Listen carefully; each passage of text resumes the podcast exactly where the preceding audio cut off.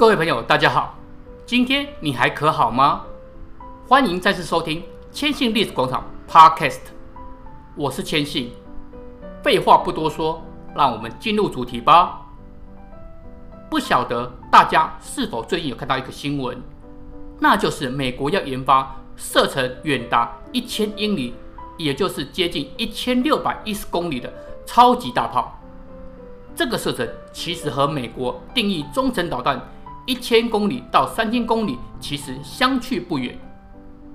那么一定会有朋友问：既然如此，何须这个呢？在这里，切记稍微解释一下：以美国制造一枚中程导弹就需要两千万的美元，而且这还不包括后续的维护费用。发射后也不保证能够准确的命中目标。原因是什么呢？因为现在都有很多的地对空拦截系统，也就是说，万一遭到拦截，这两千万美元可就打水漂了。但是如果换成拥有同样射程的大炮，随着发射的次数越多，平均成本也会逐次的降低。更重要的是，炮弹被拦截的几率，相较于导弹，那可就是小的太多了，而且。大炮还有频繁发射的优势，有优点当然也有缺点。这般的设施肯定体积不小，遭到狙击的机会自然很高。相应的防御设施自然也是很需要的。但是长城大炮或是巨炮的概念，在人类史上并不是多么崭新的想法，至少从以前投石机、石火史都是这样的概念。人类有史以来对于巨型武器的迷恋，其实一直存在。比方说，今天军备竞赛中的重点，洲际飞弹就是最好的例子。今天前信又要来说说二战时期的巨炮，无一例外都和轴心国有关，原因都是因为资源不足下的产物。首先就要来说说德国的两艘巨舰“铁皮之号”与“俾斯麦号”。这两艘的名字分别来自帝国海军元帅阿尔弗雷德·冯·铁皮兹以及过去的德国铁血宰相俾斯麦。这两艘除了是欧洲海军有史以来所建造最重型的战舰之外，更重要的是上面搭载的四门三百八十毫米 SKC 三四型舰炮。从以下的规格，大家可以想象一下，在当时恐怖的程度。有效射程可以达三十六点五公里，每分钟可以发射二点五发，初速每秒八百二十公尺，可以发射重达八百公斤或是一千八百磅的重型炮弹。英国为了集成，付出最有名的代价，也就是胡德战舰，但也仅仅只是对它造成伤害，而胡德号本身却是被一发命中沉没。后来，铁壁之号因为油料与水上问题没有办法远航，就躲在挪威的峡湾中。深受威胁的英国，在一九四四年，由三十架英国皇家空军兰卡斯特轰炸机携带当时最大型的高脚柜炸弹，才得以除去这个心腹大患。可以想见，在当时这个巨炮对于盟国的威胁有多么的可怕。好。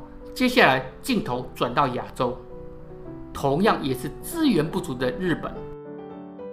基于同样的原因，预定制造四艘，堪称至今是史上排水量最大的大和级战舰。如果是二战迷的朋友，应该有听过或是熟悉的大和号、雾藏号，但是信浓与纪伊两艘知名度就没有那么高了。信浓后来改为航空母舰。记忆号则是未能完工，不过舰上搭载的大炮堪称是史上最大，三连装的四百六十毫米、四十五倍口径的主炮三座，火力相比于德国铁壁之号可说是有过之而无不及。日本方面为了掩饰口径，还以九四四四十厘米火炮命名。这炮有多么夸张呢？光是炮塔的总重就有一千七百二十吨，炮身重达一百六十五吨。如果我们把弹药与炮台装甲都算进去，就会高达两千七百吨之多，相当于当时的大型驱逐舰的总重。意思就是，一艘大和号光是三门主炮，也就是三艘大型驱逐舰的重量了。不过，这么大型的炮弹，动作也迟缓，光是绕了一周就要三分钟，每分钟的射速是一点八发。也输给铁壁之号的主炮一截，而这么大的火力炮管寿命也不多，两百五十到三百发就得替换炮管。而大和号上面的副炮尺寸也很夸张，是从最上级巡洋舰拆过来的四座三连装一五五毫米炮，不管在哪一个等级的军舰都是主炮等级，但是到了这里只能屈居副炮。作为日本二战海战史上最有名的大和号，除了参加中途岛海战外，接下来的雷太一湾海战受损后，由于难以修复，一九四五年四月七号，在菊水特攻中，原本打算在冲绳海域对于盟军舰艇发动的自杀攻击，可惜刚开出鹿儿岛海域就遭到了猛烈攻击，遭到十艘鱼雷。以及二十四枚炸弹命中船身后，更在爆炸之后沉入了海底。好，最后的压轴重头戏来了，那就是纳粹德国在二战时期研发出的最大陆上型巨炮——古斯塔夫铁道列车炮。但其实这座传奇巨炮有第二座，命名为朵拉。很多朋友会好奇，它到底有多么巨大，对吧？这巨炮与铁壁之上的 SK C 三四舰炮同为克虏伯公司所制造，是希特勒下令纳粹德国的工程师所设计的。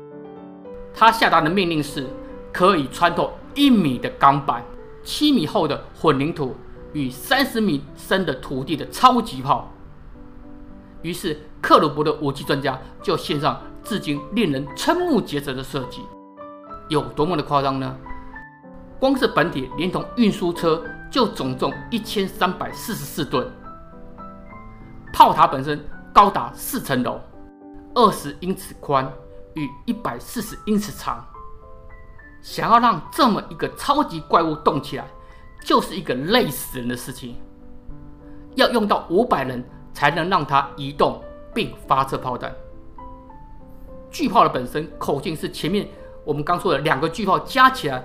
只少一点点的八百厘米，全炮长四十三公尺，有效射程是五十三公里。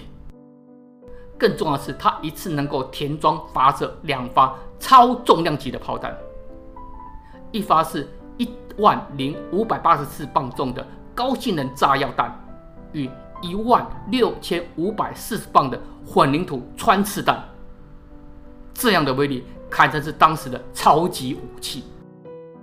当时美军最大的炮是三十六英寸的小大卫迫击炮，虽然炮管的尺寸不相上下，但是就精准度方面来说，在古斯塔夫铁道列车炮前面，简直就是婴儿般的不堪一战。开发当时主要是对付了法国的马奇诺防线。这边千信稍微岔开解说一下这条防线，它是由混凝土堡垒、障碍以及相应武装所组成的。从一九二九年开始，费时十二年，花了五十亿法郎的代价，才在一九四零年完成。会建造这条防线，也是因为一次大战后，法国军方研究该如何防御德国与意大利的入侵。一九三零年上台的法国国防部长马奇诺，把综合了伏西、贝当和小夫三位元帅争论多年的防御计划，交给议会来讨论，获得九成以上的多数通过后，在法德与法意边境建造一系列的防御工事，也就是举世闻名的马奇诺防线。而这里面的设施一应俱全，指挥部、炮塔。发电设备、修理设备、医院、食堂、宿舍外，外面的防御工事也很齐全。硬要说固若金汤也不是不行的。但是还没等到古斯塔夫列车炮大显身手前，这条防线已经被德国中小兵团的闪电战所击破。为此，古斯塔夫列车炮与卡尔基欧炮就没有出场的机会。不过，在攻击苏联的巴巴罗萨行动，在攻击莫斯科受阻之后，一九四二年的台风作战就让巨炮得以大显身手。由于苏联黑海舰队的战力远在于德国之上，于是攻下黑海的塞瓦斯波多尔要塞就成为重点了。尤其要塞里面的名为高尔基炮台更是重大的威胁。不过，在德国的巨炮肆虐下，一九四二年五月，这座要塞还是屈服于火力的攻击之下，更让指挥的曼斯坦因元帅获得了塞瓦斯波多尔征服者的美名。这场战役，古斯塔夫列车炮共发射了四十八发的炮弹，加上了先前测试研发期间发射了两百五十发，刚好把炮管的膛线尽数的磨光了。可见它的消耗率有多么的惊人。但是这种笨重的超级武器，对于后期资源匮乏的纳粹德国来说，反而成为了负担。最后，在一九四五年的四月二十二号，也就是苏联红军正在入侵德国时，为了避免落入敌人的手中，于是抢先在奥尔巴哈北方十五公里的森林中破坏。关于这个巨炮的发射过程，YouTube 上面有不少的影片，大家可以找来感受一下那个超时代巨炮的威力。所以说回美国的超级大炮计划，其实也就不难了解它的原因所在。假使有个堪与中程导弹距离相似的大炮，就可以对目标做出精准、有效而且经济的打击。比起动用导弹来说，绝对是更好的选择。只是战争是大家都想避免的，如何以鸽子战，而不是真正的进入热战？这考验所有人类的智慧，一个不慎，可能就是人类覆灭的危机到来。如果你喜欢千信所提供内容，欢迎来到千信的历史广场，k s h i n 点 c o，留下您宝贵的意见与想法，让我们在历史中一同扩展视野吧。拜拜。